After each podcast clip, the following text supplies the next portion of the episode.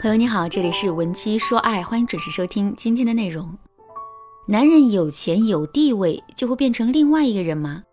德云皇后于谦大爷告诉我们，不是这样的。在最近热播的综艺《幸福三重奏三》当中啊，于谦老师凭借宠妻子的表现，着实是吸引了一大波的粉丝。于谦和妻子白慧明相识于一九九八年，两个人相差十岁，再加上妻子保养得很好。所以乍一眼看上去，他们就跟两代人一样。不过千嫂能保养得如此年轻，除了她自己驻颜有术之外，这跟于谦老师的宠爱也是分不开的。这一点啊，通过节目组的镜头，我们能看得一清二楚。比如说有一次啊，吴京和谢楠两夫妻到于谦夫妇家里做客，于谦一见客人来，赶忙就炒了五个菜，全程都没有让妻子帮忙。吃饭的时候，谢楠为了保持身材，不吃米饭，菜也吃得十分克制。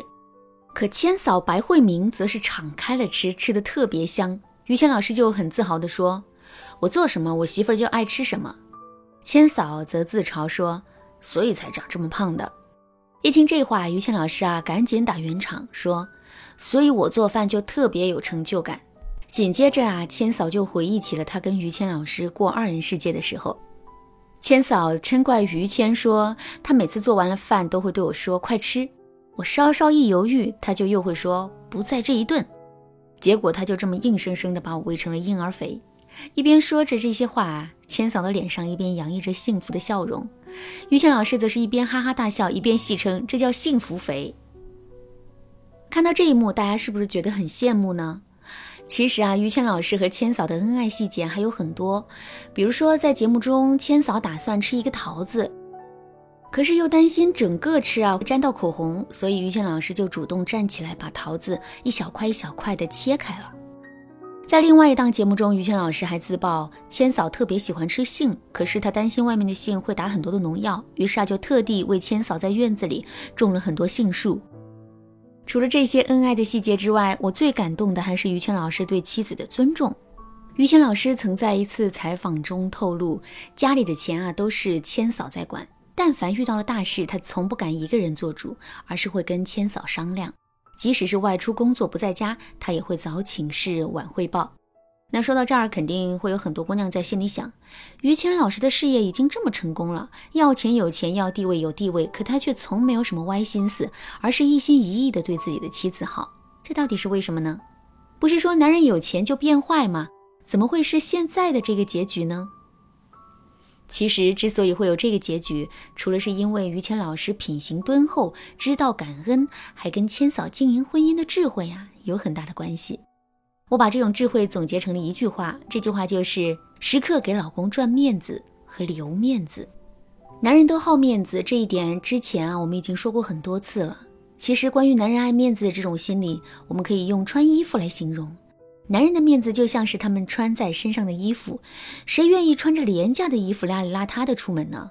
所以，如果一个妻子出门在外的时候无法给自己的男人赚到面子的话，她就会永远被男人搁置在家里。这种搁置在最开始的时候可能只是一种理性上的考量，可时间久了之后，两个人的社交圈、精力和思维都会脱节，这无疑会成为婚姻出问题的一个根源。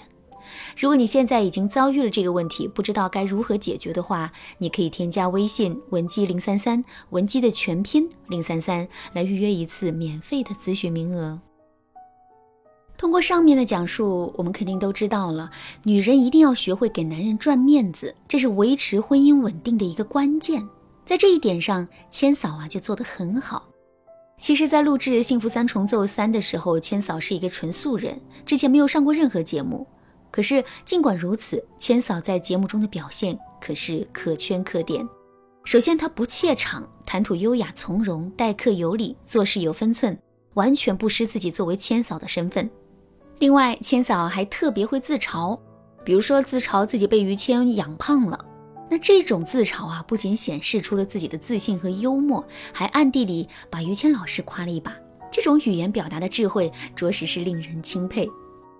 说到这儿，可能有些姑娘会说：“老师啊，千嫂确实会给于谦老师赚面子，可每个人的性格阅历都不同，在现实生活中，我们该如何结合自身的情况，成长为一个会给男人赚面子的女人呢？”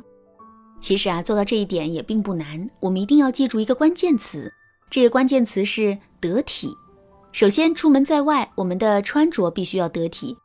这里的得体，不是说我们要穿名牌衣服、背奢侈品包包、举手投足都是金光闪闪的，而是要根据不同的场合选择合适的搭配。比如，我们参加的是老公的好兄弟的聚会，那么我们穿的要尽量保守一些。如果我们是去跟男人见长辈，则是要穿的朴素一些。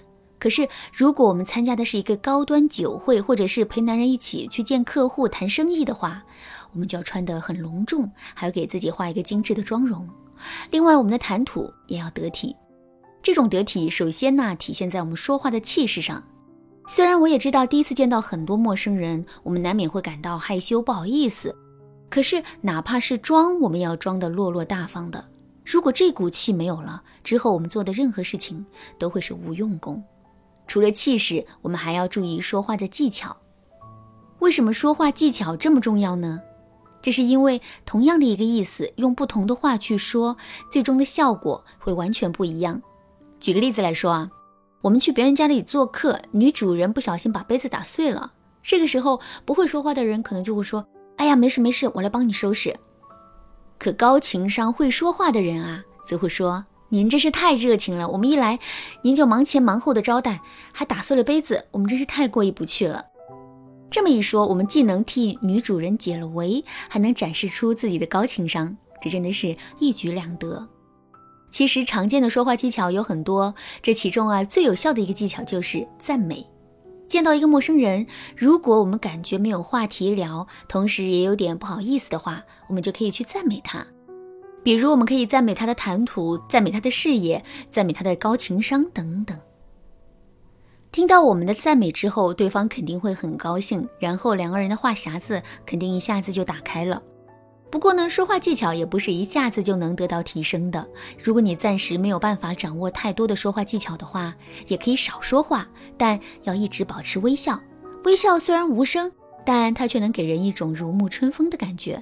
这其实是一种最高明也最简单的说话技巧。